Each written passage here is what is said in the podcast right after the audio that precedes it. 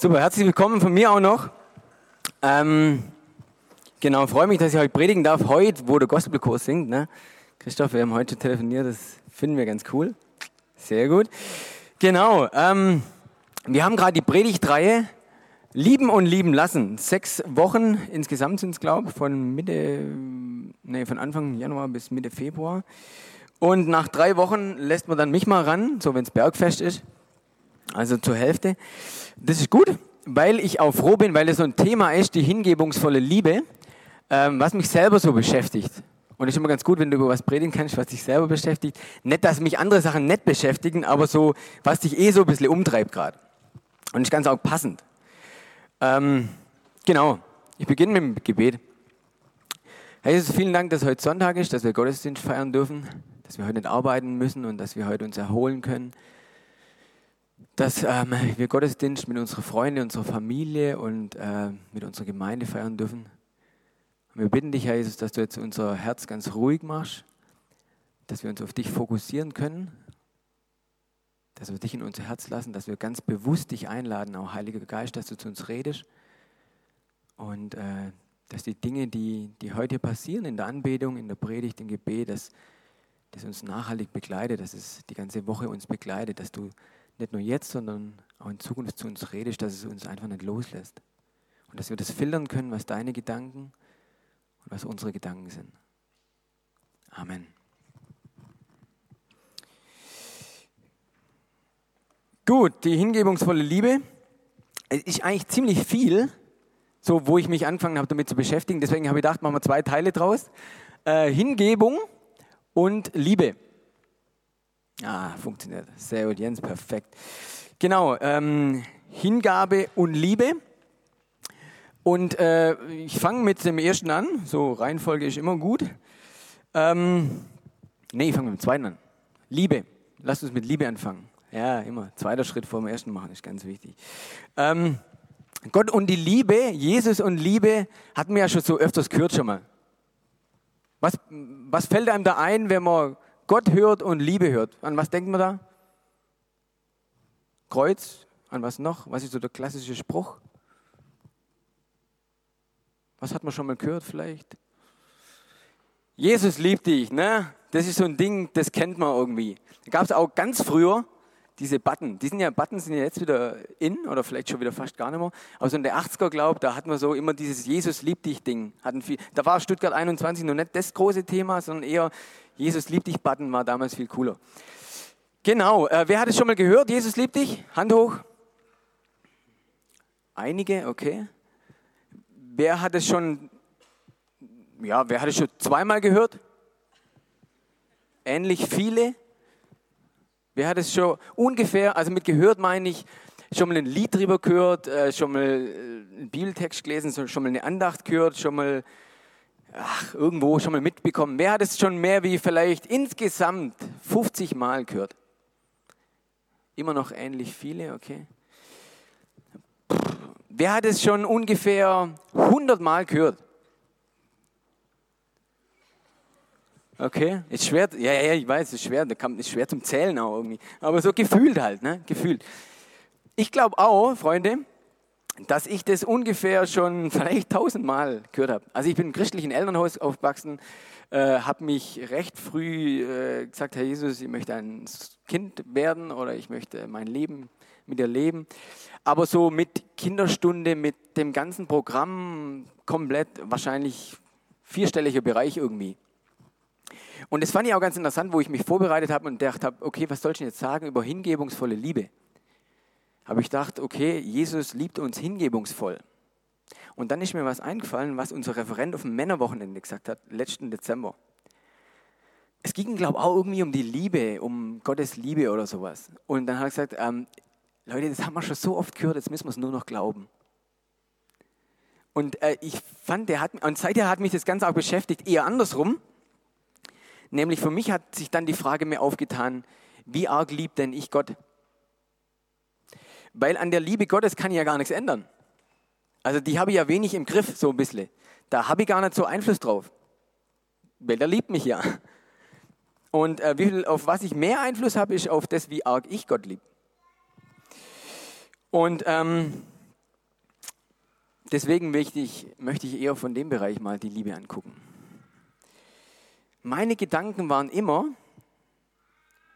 ganz, ganz lang und sind sie teilweise auch jetzt noch, oder ich erwische mich bei dem Gedanke, dass die höchste Form von aktivem Glauben oder die höchste Form der Nachfolge die Nächstenliebe ist. So irgendwie äh, im Sinne von, wirklicher Glaube zeigt sich nur in der Nächstenliebe. Oder der wirkliche Glaube, der praktiziert wird, zeigt sich im höchsten Maße dann, wie sehr ich meinen Nächsten liebe und wie viel Gutes ich tue für meinen Nächsten. Und dann habe ich gedacht, weil ich so immer schon so ein bisschen so ein Beziehungstyp bin und weil ich ganz gern unter Menschen war und ganz gern mit Menschen war und irgendwann dachte habe, beruflich muss ich auch noch was mit Menschen zu tun machen, äh, zu tun haben, weil das irgendwie, es macht Laune und dir liegen Menschen am Herzen. Dann habe ich auch noch was Soziales studiert und habe mir gedacht, das war richtig gut, also nicht Studium, aber das Soziale. Und dann habe ich gedacht, okay, läuft einigermaßen so mit Nächstenliebe. Zumindest die, die ich leiden kann. Aber dann irgendwann habe ich gemerkt, das ist gar nicht so interessant. Oder beziehungsweise meine, meine Idee von das höchste Gut des Glaubens und das, die höchste Form der Nachfolge ist die Nächstenliebe. Ich glaube, dass es heute nicht mehr stimmt. Für mich selber habe ich so erkannt, das ist eben nicht. Für mich ist vielmehr die Frage geworden, wie sehr liebe ich denn Gott? Ich möchte euch einen Bibeltext vorlesen, Matthäus 22. Die Pharisäer hatten gehört, dass Jesus die Sadduzäer zum Schweigen gebracht hatte und waren daraufhin zur Beratung zusammengekommen. Nun versuchte einer von ihnen, ein Gesetzeslehrer, Jesus eine Falle zu stellen. Er fragte ihn, Meister, welches ist das wichtigste Gebot im Gesetz? Gesetze waren damals ganz wichtig. Jesus antwortete, du sollst den Herrn, deinen Gott, lieben von ganzem Herzen, mit ganzer Hingabe und mit deinem ganzen Verstand. Dies ist das größte und wichtigste Gebot. Du sollst den Herrn, deinen Gott, lieben von ganzem Herzen, mit ganzer Hingabe und mit deinem ganzen Verstand. Dies ist das größte und wichtigste Gebot. Klar, danach kommt, liebe deine Mitmenschen wie dich selbst. Aber dies ist das größte und wichtigste Gebot. Das nennt er auch zuerst. Ich glaube, die Basis eines gelassenen und entkrampften Christseins, und ich sage ganz bewusst entkrampften Christseins, weil mein Christsein ist nicht nur entkrampft und gelassen. So, man beschäftigt ja sich schon mit seiner Sünde und so, auch wenn die einem vergeben wurde, aber man beschäftigt sich irgendwie damit und will irgendwie im Glauben wachsen und überlegt sich dann, wie man das irgendwie hinkriegt. Und ich merke, dass das ganz oft irgendwie ein Krampf war oder ganz viel Energie gekostet hat. Weil ich ganz oft versucht habe oder versuche im Glauben zu wachsen über ein irgendwas tun am nächsten oder für Gott, weil ich ja dafür ja einen Auftrag habe. Leute von Jesus zu erzählen, finde ich nicht nur cool. Aber ich weiß, das sollte man doch tun, weil das höchste, äh, höchste Gut der Nächstenliebe, so, äh, des, aktiven Glaubens, die Nächstenliebe, kostet auch Energie, so ein Glaube und so eine Art der Nachfolge. Und ich glaube deswegen, dass, also ein bisschen hier zurechtbiegen, fühlt sich irgendwie wie so ein Hubschrauberpilot. Das gab es letztes Mal noch nicht, das Ding hier. Bitte? Tiefer? So? Gut. Ja, erinnert mich auch an meine Zahnspange früher. Ich hatte mal so eine. Nur nachts. Nur nachts. Ja, sorry. Ähm, ich glaube, der Antrieb, etwas aus einer Liebe zu Gott zu tun, ist für mich so eine Art hochwirksamer Motor, der dazu noch enorm energiesparend ist. Also der Wirkungsgrad des Motors in der Nachfolge aus der Liebe zu Gott heraus. Gar nicht so sehr, jetzt schwäche ich es ein bisschen ab, aufpassen, ne? aber äh, gar nicht so sehr aus der nächsten Liebe heraus, sondern aus der Liebe zu Gott heraus ist ein unglaublicher wirksamer Motor, der noch energiesparend ist.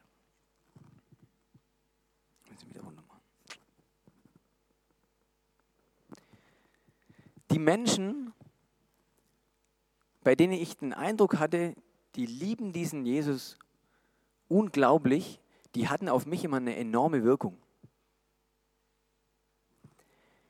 Eine enorme Wirkung, die bei mir irgendwas wie Authentizität ausgelöst hat, wo ich den Eindruck hatte, die sind ganz authentisch.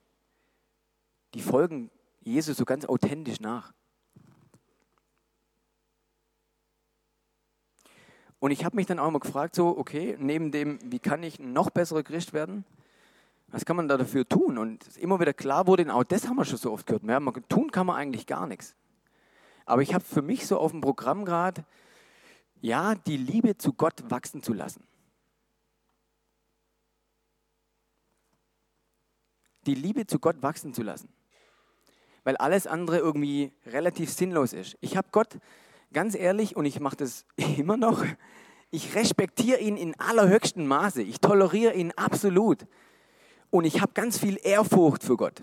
Na, so bei uns in unserem pietistischen Raum lernt man das manchmal von Kindesschuhe an, dass man vielleicht manchmal mehr Angst vor Gott hat oder Ehrfurcht als Liebe. Und ich merke, dass diesen Raum in mein Herz, wo ich nicht nur Ehrfurcht vor Gott haben möchte, sondern Liebe, da habe ich so ein Bedürfnis in mir, dass ich das irgendwie noch wachsen lassen will. Weil ich den Anspruch habe, mehr und mehr, dass wenn ich den Namen Jesus höre, dass ich nicht nur Ehrfurcht in mir spüre, sondern Begeisterung und Liebe. Habe ich mich gefragt, gut, wie kann man das machen? Ja, wie kann ich die Liebe wachsen lassen?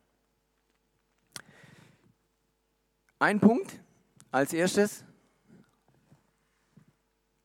Kurz warten, Jens, haben wir da eine Folie dazu? Lieben wollen. Punkt 1. Das ist eine gute Frage. Ich beschäftige mich oft, weil ich gerade äh, für ein Unternehmen tätig bin, die so einen ganz großen Veränderungsprozess haben. Und ähm, begleitet also Führungskräfte, die so Teams durch den Veränderungsprozess durchführen müssen. Veränderung hat, also ein Change-Prozess in, in Unternehmen hat ganz viel mit Veränderungsbereitschaft von Menschen zu tun. Äh, das muss man, muss man erstmal wollen. Also wir sind generell, Menschen sind generell äh, für manche Dinge, die von außen an uns herangetragen werden, Veränderungen gegenüber etwas träge. Ähm, und ich habe mal ein Jahr in einer Entgiftungsstation gearbeitet mit Drogenabhängigen und da lernt man einiges über äh, Veränderung. Und äh, das Entscheidende war immer Punkt 1, verändern wollen. Und ich muss Gott auch lieben wollen. Das denkt man, nein, das ist doch irgendwie klar. Mir war das oft nicht klar. Ich habe mich dann irgendwann gefragt, ob ich das denn überhaupt will. Ob ich so das Verlangen überhaupt danach habe. Ja? Punkt 1, lieben wollen. Punkt 2, hatten wir vorher schon, seiner Liebe glauben. Ganz arg wichtig, wir haben es schon tausendmal gehört, wir müssen es glauben. Weil, und ich möchte es nicht abschwächen, die Liebe von Jesus zu uns ist die Grundlage des Evangeliums. Wenn das nicht so wäre, würde es Jesus gar nicht geben. Und das muss man sich schon bewusst machen. Nur weil ich jetzt von der anderen Seite heute äh, hier die Geschichte erzähle, ähm, heißt es so lange, dass die weniger Wirkung hat. Die ist entscheidend, das ist das Fundament, das ist das Evangelium. Wir müssen seiner Liebe glauben. Wir werden es auch noch, ich werde es wahrscheinlich auch noch mal tausendmal hören und dann frage ich mich, ob es nach tausendmal, nach 2000 dann insgesamt besser ist. Ich weiß es nicht. Ich muss es halt auch glauben und auch damit rechnen. Dritter Punkt, Selbstkritik bändigen und Vergebung zulassen. Weil, das ist ganz arg spannend, wenn ich so manchmal gedacht habe, ähm, oder versucht habe zu beten, das auch zu formulieren, ist manchmal gar nicht so easy, Herr Jesus, ich liebe dich. Dann kam in mir so eine Stimme, du liebst mich? Freund, wenn du mich lieben würdest, würdest du das nicht tun, das nicht tun, das nicht tun, das nicht tun und das nicht tun, sondern du würdest das tun, das tun, das tun, das tun. Kann das sein? Du liebst mich? Ja, Ganz ehrlich, Freunde, das ist nicht die Stimme Gottes. Wir dürfen Gott lieben mit unserer ganzen Schuld, mit unserer ganzen Schwäche, mit unserem ganzen Versagen, mit unserem Dreck, mit unserem Müll. Gott liebt es, von Versager geliebt zu werden. Wir sind unglaublich selbstkritisch. Wir sprechen das uns ganz oft ab, dass wir Gott überhaupt lieben dürfen. Wir dürfen das. Gott liebt es, von Versager geliebt zu werden. Ich bin einer davon. Punkt 4, Gott darum bitten. Ich glaube an die Vollmacht des Gebets, dass uns Gott das gibt, was wir brauchen und um was wir bitten. Die Bibel ist voll davon, dass Gott sagt, das, was ihr bittet, das werdet ihr bekommen. Er schreibt irgendwie nie davon, das, was ihr, für was ihr betet, das kann sein, dass ihr es bekommt. Es kann sein, dass ihr es ein bisschen anders bekommt, aber Gott ist ganz arg an unsere Bitten interessiert. Und wenn es um was geht, wo er selbst einen Nutzen davon hat, ist er der Letzte, wo er sagt, jo, schauen wir mal. Geh davon aus, dass ihr das bekommt. Das muss man sich manchmal klar werden. Ähm, aber da ist das Spannende, ob man das überhaupt will. Ne? Aber da darf man ganz einfach denken und ganz einfach beten und sagen, Herr Jesus, bitte mach, dass ich dich überhaupt lieben will. Oder bitte mach, dass ich es will, dich lieben zu wollen. Kann man ja noch weiter vorne anfangen. Ja, ist so. Muss man manchmal echt einfach denken. Und die Dinge, wo Gott selbst Nutzen davon hat, die wird er uns schenken. Da bin ich absolut überzeugt davon. Punkt 5. Emotionen zulassen. Uh, Emotionen, heikles Thema. Kirche und Emotionen. Glaube und Emotionen. Freunde, wenn Liebe keine Emotion ist, dann weiß ich auch nicht. Klar, in Beziehungen und so ist Liebe auch eine Entscheidung. Es läuft nicht immer nur auf Folge 7 ab. Aber wenn Liebe keine Emotion ist, äh, wird sich meine Lady bedanken und ich mich auch. Ganz ehrlich, und ich bin überzeugt davon, ich bin wirklich überzeugt davon, dass Gott allein, wenn er schon meinen Namen hört, und allein, wenn er deinen Namen hört, irgendwo, denkt euch mal so ein bisschen rein, irgendjemand redet über euch, gut oder schlecht, ist völlig egal, aber er hört euren Namen. Und dann kriegt er so ein Lächeln im Gesicht, weil er gar nicht anders kann, weil er sich so arg freut. Das ist ganz interessant mit unserem kleinen Philly wenn ich manchmal auf Geschäftsreise bin und bin da ein paar Tage weg und sitze da in meinem Hotelzimmer und gucke mir ein paar Bilder an und dann kommt ein Bild vom Philly und du kannst nicht anders als, da kriegst du ein Grinsen. Das ist so. Weil du diesen, also weil ich diesen Kerl einfach lieb habe. Und ganz ehrlich, ich hätte viel mehr Gründe, ihn nicht zu lieben. Es ist so. Ja, wirklich.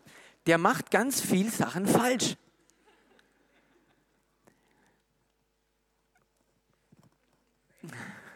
Ja, ich könnte jetzt hier, ne? Der kackt die Windeln voll, der raubt uns den Schlaf, der schmeißt sein Essen auf einen neuen Teppich äh, und lacht dabei. Es, also, also ganz hart gesagt, wirklich, ganz hart gesagt, es gibt wenig, was er richtig macht. Ja, ist so. Wenn ich ihm sage, er soll das und das tun, tut er nicht. Wahrscheinlich versteht er es auch nicht, aber ist ja egal. Also so rein theoretisch dacht, ich hätte mehr Gründe, ihn nicht zu lieben, von dem, was er tut, was er nicht tut oder was er richtig und falsch macht, als ihn nicht zu lieben. Aber es ist so, wenn wir irgendwo sind und jemand redet über den und du hörst kurz den Namen, dann kriegst du so ein, dann kriegst du eine Emotion. Ist das richtig? Man kriegt eine Emotion. Ist egal. Ja? Und so ist es, glaube ich, bei Gott. Wenn Gott deinen Namen irgendwo hört, wenn er zufällig irgendwie an dich denkt, geht davon aus, er denkt relativ oft an dich. Aber so, ne? Dann kriegt er Schmetterlinge im Bauch. Und ich glaube, wir dürfen auch Schmetterlinge im Bauch haben, wenn wir Jesus hören, wenn wir Gott hören, wenn wir Heiliger Geist hören. Wisst ihr, ich habe nicht mehr so auch Bock drauf, nur Respekt und Ehrfurcht zu empfinden vor Gott. Ich habe irgendwie Bock drauf, dass, wenn ich ihn sehe oder denke, ich werde irgendwann mal vor Jesus selber stehen dass mir da irgendwie das Herz aufgeht so. Und dass das mein Antrieb ist, ihm nachzufolgen.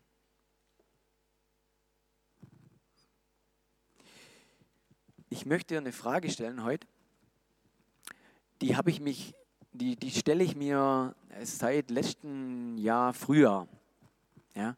Weil wir da auch, ne, wir waren auf so einer Jüngerschaftsschule und da war Anbetung so ein großes Thema und gar nicht so Lieder singen, was Gott tut und so, sondern ganz viel so, Jesus, ich liebe dich gesungen. Das ist mir echt schwer gefallen am Anfang. Ja? So mit meiner Selbstkritik und so.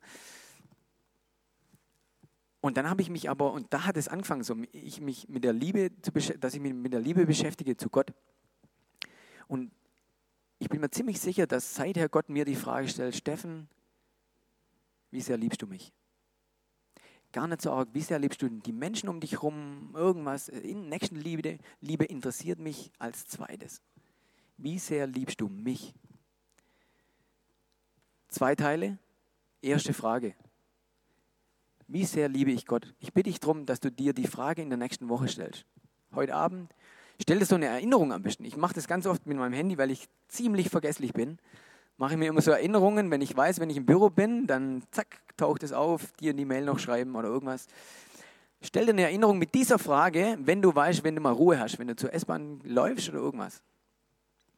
Stell dir die Frage und versuch die Frage für dich zu klären. Wie sehr liebst du Gott? Du hast ganz arg viel Verständnis von mir, wirklich. Wenn du sagst, ich respektiere und habe ganz viel Ehrfurcht vor Gott. Ja? Lasst uns uns fragen, wie sehr wir Gott lieben. Gar nicht so sehr, wie arg er uns liebt. Mich hat es gar nicht so viel weitergebracht. Ich brauche das immer wieder zu hören, dass er mich liebt. Ja, könnt, guckt nach eurer Beziehung. Das ist schon wichtig, dass man das irgendwie weiß und hört. Ne? Also so, ein, so eine gegenseitige Abhängigkeit. Ja, natürlich. Aber ich frage mich das und ich bin dann noch nicht fertig mit der, mit der Antwort. Oder vielleicht bin ich mit meiner Antwort noch nicht zufrieden. Lieben. Gott lieben. Zweiter Teil, Hingabe. Ne? Hingabe, ähm, da steckt das Wort habe drin. Wenn man ing wegmacht, heißt es habe. Wortstamm. Ne?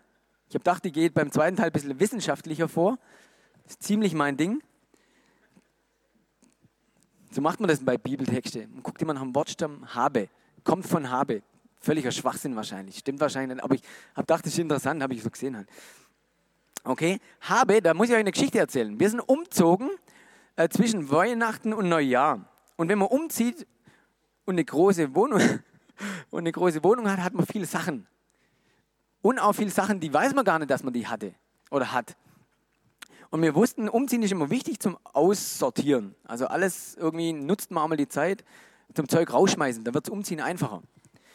Und ähm, dann habe ich gemerkt, dass es äh, gar nicht so einfach war, weil, ja, Beispiel, ich mache mal Schublade auf, meine Fußballkarriere, die mittelmäßig erfolgreich war, quasi gar nicht, ähm, ich ziehe das Ding raus, meine Sport, wo so das ganze, meine Sportklamotten drin sind. Und was kommt da raus? Meine VfB-Stutzen. Also Stutzen, kurz erklären, sind die lange Socken, die man da immer über die äh, Schienbeinschoner, Tanja, uh, drüber zieht, die, die auch cool aussehen. So lange Dinger. Ne? Als Kind habe ich immer meine normale Socken versucht, so ganz weit hochzuziehen. genau, meine VfB-Stutzen kommen raus. Also mindestens schon zwei Jahre kicke ich nicht mehr, weil es nicht mehr geht wegen meinem Knie. Und äh, unsere Idee war so, was man die letzten paar Jahre nicht braucht hat, brauchen wir auch die nächsten nicht, deswegen Kriterium rausschmeißen. Ja, aber cool sind sie schon. Und das sind auch noch die von dem goldenen Trikot damals, dieses beige, ne? Nee, weg, nee, die schmeiß ich nicht weg. Ich habe die nicht braucht, ich werde die auch nicht brauchen. Kicken ist nicht mehr bei mir. Ich glaube, ich habe sie echt nicht weggeschmissen. Und dann habe ich gemerkt, so, die Dinge, die wir haben, die lieben wir. Irgendwie hängen wir an denen. Und mir ist eingefallen, die Dinge, die wir nicht haben, wollen wir haben. Ja, das ist echt so. Ich weiß nur damals, wo ich meine erste Gitarre gekauft habe, das war so, ich habe gedacht, da danach ist die Welt in Ordnung. Ja, es war eine längere Diskussion mit meinen Eltern, die hatten in der Zeit noch relativ viel mitzusprechen über Anschaffungen und so. Ja, weiß nicht, war ich 15 oder so, keine Ahnung. Und äh, Rebecca sagt immer, Steffen, du willst immer das, was du nicht hast. Ja, so, da ist mir als Beispiel eingefallen, wir waren mal in Afrika im Urlaub, na, irgendwie haben wir da gesagt, so, hey, cooler Urlaub und hey, es wäre auch mal wieder cool, nach Italien zu gehen. Weißt du noch, hey, so, ja, nein, wir hatten das, ja, das hört sich jetzt echt blöd an, aber das, das war so. Ja, das war, es war auch ein cooler, damals in der Toskana mit dem Pool und so. Vorletztes Jahr oder letzt, nee, letztes Jahr waren wir in Italien. Hey, weißt du mal, wieder eine richtige Reise machen, fliegen ganz weit weg. Steffen, du willst immer das, was du nicht hast. Das ist schon so. Also ich merke das schon so. Bei mir ist es schon irgendwie so. Das, was ich habe, das liebe ich. Das, was ich nicht habe, will ich haben. Damit ich es lieben kann wahrscheinlich. Ähm, genau, denkt immer an die Worte, die Jesus, der Herr selbst gesagt hat, auf dem Geben liegt ein größerer Segen als auf dem Nehmen. Bekannter Spruch kennen wir alle. Lukas 18 steht, ein angesehener Mann fragte Jesus, guter Meister, was muss ich tun, um das ewige Leben zu bekommen?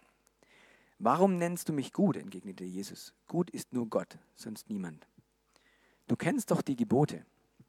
Du sollst nicht Ehe brechen, du sollst keinen Mord begehen, du sollst nicht stehlen, du sollst keine falschen Aussagen machen, ehre deinen Vater und deine Mutter. Der Mann erwiderte, all diese Gebote habe ich von meiner Jugend an befolgt. Da sagte Jesus zu ihm, eines fehlt dir noch. Verkaufe alles, was du hast und verteile den Erlös an die Armen und du wirst einen Schatz im Himmel haben. Und dann komm und folge mir nach. Der Mann wurde sehr traurig, als er das hörte, denn er hatte ein großes Vermögen. Gott spricht immer ganz oft davon, dass wir an nichts hängen sollen, dass wir großzügig sein sollen und dass wir das, was wir haben, hingeben sollen. Aber, und das möchte ich jetzt mal aus einer anderen Perspektive beleuchten, wir denken bei sowas immer gleich an Besitz, an Geld und Hab und Gut und so und Haus verkaufen, Auto verkaufen, keine Ahnung. Ich glaube, dass Gott viel mehr dran liegt und was auch uns mehr bringen würde, wenn es nicht nur um Besitz geht, ob ich jetzt meine Stutzen ihm zur Verfügung gebe und sie nach Rumänien schicke oder sowas. Ich glaube, erstmal geht es ihm darum, Steffen, welche Bereiche in deinem Leben gibst du mir hin? Und wir haben ganz schön viel mehr als nur unser Haben gut. Wir haben Zeit, wir haben private oder berufliche Träume. Wir haben Freiheit. Wir haben unsere Partnerschaft, wir haben Freund, Freundin, Frau, Mann. Was sind deine Bereiche, die du Gott hingeben möchtest oder kannst? Ich finde es eine wesentlich spannendere Frage, ob ich äh, welche Bereiche ich Gott zur Verfügung stelle, als soll ich ihm mein Haus geben oder nicht. Und warum das so ist,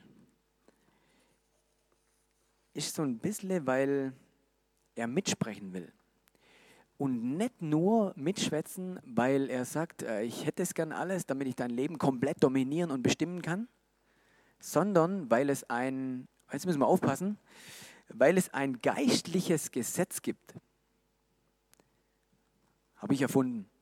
Also, nicht, also den Namen habe ich erfunden. Ich habe nicht das Gesetz erfunden. Nein. Es gibt physikalische Gesetze und es gibt mathematische Gesetze. Was ist ein mathematisches Gesetz? Nicht alle auf einmal. Zum Beispiel irgendwas Einfaches. Bitte? Oh, da fängt Primzahlen. Ja. 1 plus 1 gibt 2 ist auch ein mathematisches Gesetz. Bei mir muss man mathematisch immer einfacher denken. okay? Also ist ja so, ne? Eine Rose plus noch eine Rose sind zwei Rosen. Wir können daran gar nichts ändern, oder? Das ist ja das Prinzip, das Prinzip von mathematischem Gesetz. Wir können es nicht ändern. Das ist halt so.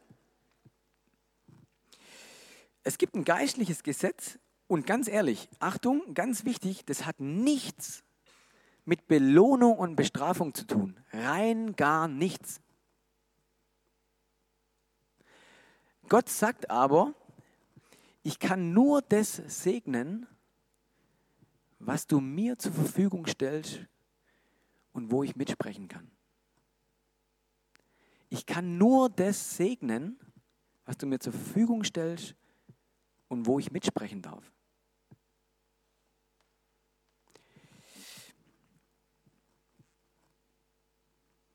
Ich bin überzeugt, dass es keine Aktivitäts-Segenslogik gibt. Das sehen wir am Hiob. Ne? Sei ein guter Mensch und du erfährst ganz viel Segen. Das gibt es nicht. Und ich glaube auch nicht, dass dieses äh, geistliche Gesetz, Segensgesetz, viel oder gar nichts, es hat gar nichts mit Belohnung und Bestrafung zu tun. Nichts, vergiss es. Wenn du da irgendwie mal einen Gedanke hast, vergiss ihn. Jag ihn aus dir raus. Es ist aber so, Gott liebt uns so sehr, dass er am allergernsten alles, was wir tun, uns als Person und alles, was wir tun, segnen würde, weil er uns so arg liebt. Er würde es gern, aber er kann es nicht. Er kann nur das segnen, was wir ihm zur Verfügung stellen und was wir ihm hingeben. Freunde, was passiert? Ich wollte eigentlich einen Apfel nehmen, habe keinen gehabt, jetzt habe ich eine Mandarine. Was passiert, wenn ich das Ding schäle und in den Boden verbuddel und eine Weile warte? Ja, jetzt im Winter. Es wächst ein Baum. Richtig. Was für ein Baum wächst? Ein Warum wächst ein Mandarinbaum? Es gibt ja viele Öbste, äh, Öbste, Obste, Öbster, Obstler ähm, mit Kerne. Warum wächst ein Mandarinbaum? Was für ein Kern? Ein Mandarinkern. Ja, das muss man erstmal, ja, schon. Es gibt ein großes Prinzip und das ist so meine Idee von dem geistlichen Gesetz. Wir werden nur ernten, was wir sehen. Wir brauchen uns niemals wundern und wir würden uns auch nicht wundern, dass hier keine Banane rauskommt, ein Bananenbaum oder ein Apfelbaum, wenn ich hier Christoph, das verstehst auch du. Nein, Stoffel. Ich weiß, das. Echt? Nein, das verarsch mich. Das ist ganz arg wichtig, Leute. Das ist wirklich ganz arg wichtig. Wir werden immer nur das sehen, was wir ernten. Wir werden, wenn wir eine Mandarine pflanzen, nur einen Mandarinenbaum ernten. Es ist immer so. Es wird auch niemals anders sein und wir werden uns überhaupt nicht darüber wundern. Das Wichtigste ist, was man da verstehen muss, ist, wir haben Freiheit zu wählen. Wir können selber wählen, was wir sehen. Wir haben aber nicht die Freiheit, ernten zu wollen, was wir zu ernten, was wir wollen. Ja, wird es kompliziert. Wir haben die Freiheit zu wählen, was wir sehen, was wir pflanzen. Wir haben aber nicht die Freiheit zu ernten, was wir wollen. Das müssen wir uns bewusst sein. Und wir dürfen Gott nicht verantwortlich machen dafür, dass ein Mandarinenbaum rauskommt. Wenn er sagt, Steffen, was soll ihn machen? Was soll ihn anders machen? Es gibt ein paar Gesetze, die können wir nicht ändern. Die hat halt Gott auch aufgestellt. Und ich glaube, das ist ganz arg entscheidend zu wissen im Bereich Hingabe, wann erfahren wir Segen. Und jetzt wird es relativ konservativ. Und das ist in unserer Gesellschaft überhaupt nicht hip. Ich glaube, das, das, das geistliche Gesetz heißt, sehe Gehorsam und ernte Segen. Es geht überhaupt nicht um Belohnung oder Bestrafung. Es geht überhaupt nicht darum. Aber es geht darum, zu ernten, was wir sehen. Und Gehorsam, Leute, unsere Generation, so in meinem Alter, tut sich da nicht so leicht damit. Ja, unsere Geschichte hat uns das auch gelernt. Irgendwie in Deutschland darf man nicht jedem gehorsam sein, immer mal drüber nachdenken und so. Und unsere Freiheit, hey, hey, hey, ich bin mündiger Typ, ich denke schon nach und dann mache ich, was ich will. Gott liebt uns so sehr, er wird am ganzen alles segnen. Aber er kann es nicht. Aber er kann es nicht. Und wir müssen uns überlegen, welche Bereiche geben wir ihm hin. Denkt als zweiten Schritt an euer Hab und Gut denkt als ersten Schritt, welche Bereiche, wo lässt du dir mit, wo lässt du Gott reinreden? Was sind deine Bereiche, wo du rein, die reinreden lässt? Deine Partnerschaft, deine voreheliche Sexualität, deine Idee von Kohle machen, Kohle spenden, Arbeit, beruflich, Karriere, ich weiß es nicht. Wo lässt du Gott reinreden? Und vor allem, ganz ehrlich, ich möchte euch auch in dem, im, im zweiten Teil eine Frage stellen. Ich möchte euch nicht die Frage stellen, was möchtest du Gott hingeben? Ich möchte euch nicht die Frage stellen, was möchtest du hingeben? Ich möchte euch die Frage geben, was sollst du hingeben? Das heißt, dass wir erstmal Gott fragen müssen. Es geht gar nicht so darum, was wir wollen, sondern es geht vielmehr darum, was Gott will. Und Gehorsam heißt, und das ist wirklich so, da steckt, also, das ist jetzt wirklich wissenschaftlich, ähm, da steckt, steckt Gehorchen drin, hören, horchen. Bei der Organisation, wo wir waren und die Jüngerschaftsschule gemacht haben, da gibt es einen ganz großen Leitsatz, der heißt, Hearing the voice of God and obey him. Stimme Gottes hören und ihr Gehorsam sein. Das ist ganz schön unsexy manchmal, so Gehorsam. Ne? So einengend. Aber ich glaube, das ist das Segensprinzip. Gottes Wege gehen ihm alles hinlegen. Unangenehme Antworten abwarten. Wisst ihr, manchmal frage ich Gott nicht, weil ich weiß, ich, will's, ich will die Antwort gar nicht hören. Weil sobald ich eine Antwort auf eine Frage habe, weiß ich ja, ob ich jetzt gehorsam sein kann oder nicht. Ist eine gute Taktik. Gar nicht fragen. Aber es kommt darauf an, was wir, was wir ernten wollen. Ich möchte kurz zusammenfassen, unsere zwei Teile, Hingabe und Liebe. Hingabe, was sollst du hingeben? Nicht, was möchtest du hingeben. Ich weiß genau, welche Bereiche ich hingeben will und welche nicht. Um das dreht sich gar nicht. Es geht sich drum, es, dreht sich darum, Gott zu fragen, Herr Jesus, was willst du, was ich dir gebe? Wo willst du mitreden? Wo, in welche Bereiche kannst du mich wie segnen? Und die Liebe, wie sehr liebst du Gott? Und ich glaube, dieses Lieben, deswegen habe ich das vorher zuerst gemacht, das ist genau das, was wir brauchen, um uns wirklich hingeben zu können. Mit all unseren Bereichen. Weil nur wenn ich jemand liebe, hat es ganz viel mit meiner, mit der Überzeugung zu tun, dass ich was ganz tue oder gar nicht. Und dann haben wir eine Hingabe durch Liebe. Weil wir Gott lieben, geben wir uns ganz hin. Ich möchte euch kurz noch zum Schluss eine kleine Geschichte erzählen von sehr guten Freunden von uns. Habe ich auch ein Bild mitgebracht. Die haben wir kennengelernt, äh, wo wir die Jüngerschaftsschule gemacht haben. Ja? Die Freemans heißen die. ja, ist echt so.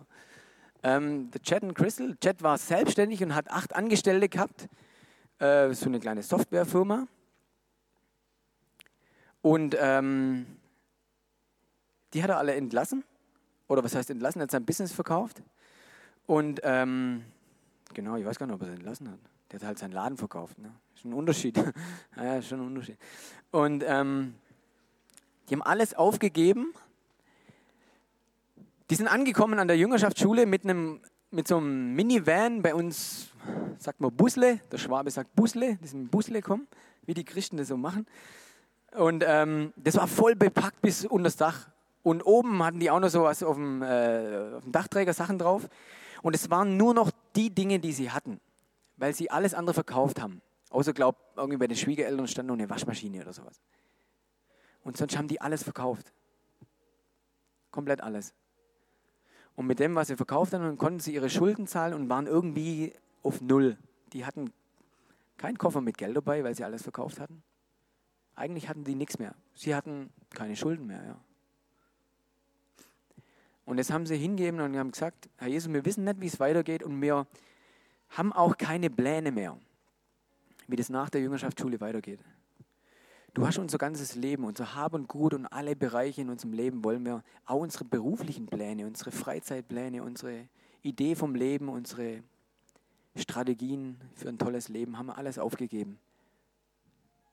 Das Beeindruckendste war aber nicht, weil die dachten, das muss man so machen als guter Christ, sondern wenn ihr die kennenlernen würdet, und dann kriegst du echt Gänsehaut so ein bisschen.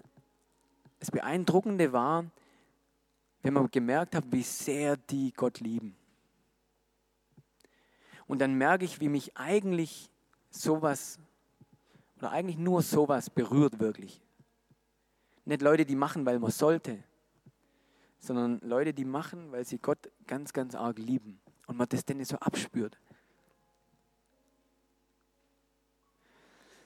Lasst uns die ganze Woche und bitte halt es irgendwie fest. Ich habe überlegt, ob man da so Zettel schreibt oder so, aber mach's doch am besten mit deinem Handy. Echt, wir haben doch alle so ein Ding. Schick dir selber eine SMS oder so. Stell dir die Fragen die Woche. Wie sehr liebst du Gott und was sollst du hingeben? Und hab keine Angst vor irgendeiner ganz strangen Antwort. Kann sein, die kommt. Das sind gefährliche Gebete, sowas. Und ich wünsche uns echt, dass wir uns ganz und nicht nur unser Auto, unser Geld, unser Haus, hingeben, sondern alle unsere Bereiche, alle unsere Bereiche in unserem Leben, in denen wir Segen erfahren wollen. Damit Gott alles segnen kann. Ihm geht es ja gar nicht darum, dein Leben zu bestimmen. Ihm geht es darum, dass er dein Leben segnen will. Und er will das segnen. Aber er kann es halt nur, wenn wir es ihm geben. Alle Bereiche.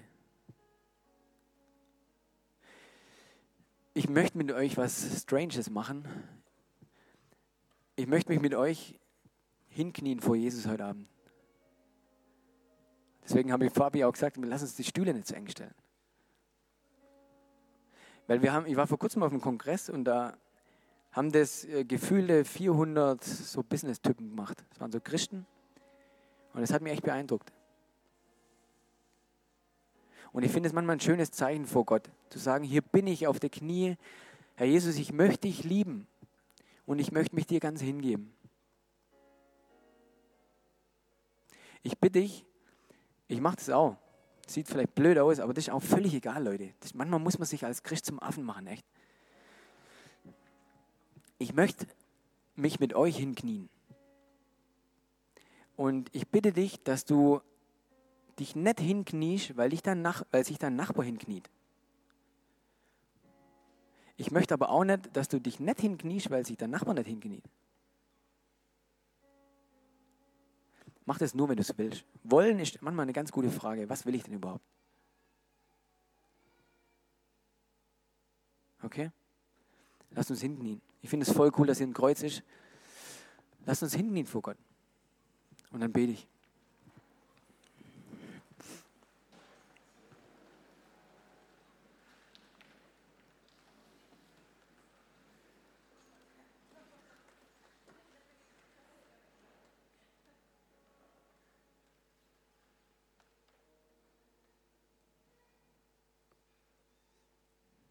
Herr Jesus, danke für deine Liebe.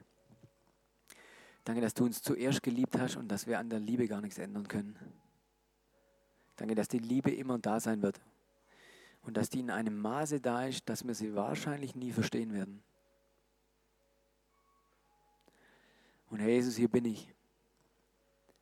Hier sind wir echt mit unserem ganzen Müll, mit unserem ganzen Schrott und mit unserem so oftigen Versagen als Christ. Und wir wissen, ja, wahrscheinlich wären wir gar nicht berechtigt, dich zu lieben. Du als König, du bist nicht nur Abteilungsleiter, du bist einfach König. Und da Jesus unser Leben, mein Christsein ist manchmal so ein bisschen verkrampft und man versucht Dinge zu tun, die sind auch wirklich wertlos. Herr Jesus, aber wir wollen es dir alle, wir wollen es dir alle heute hinlegen und sagen, wir wollen uns neu dir hingeben alle Bereiche, Jesus. Wir erlauben dir heute zu sagen, was wir dir hingeben sollen, dass du uns das sagst, Herr Jesus. Und auch wenn es unangenehm ist, bitte, dann brauchen wir echt ein bisschen Geduld von dir, dass wir das vielleicht nicht gleich können. Aber wir erlauben dir, mit uns einen Entwicklungsprozess zu starten, wo wir dir alle Bereiche hingeben können, damit wir deinen Segen in allen Bereichen erleben. Und Herr Jesus, wir bitten dich, dass du uns Liebe schenkst. Wir wollen nicht nur Respekt und Ehrfurcht vor dir haben, sondern wir wollen Liebe haben, Herr Jesus. Ich will echt Schmetterlinge im Bauch haben, wenn ich deinen Namen höre. Oder wenn ich ein Bild von dir sehe, Herr Jesus, wie du am Kreuz hängst, oder wenn ich hier reinlaufe und du da oben dran hängst. Ich bitte dich, dass du uns Emotionen schenkst, dass wir es nicht abhängig machen von der Emotion, aber dass wir wirklich Liebe erfahren. Dass es nicht Ehrfurcht ist oder Furcht oder Angst vor dir, sondern dass deine Liebe uns berechtigt, dass wir dich lieben.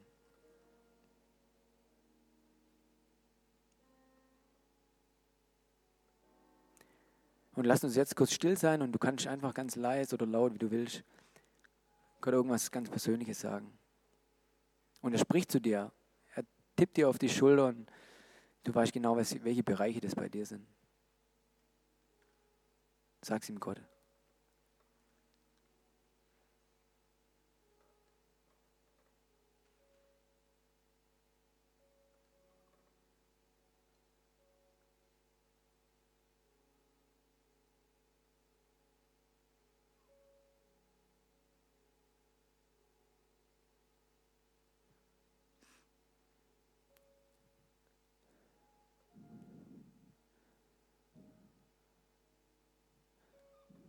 Herr Jesus, dir alle Ehre, du bist unser König.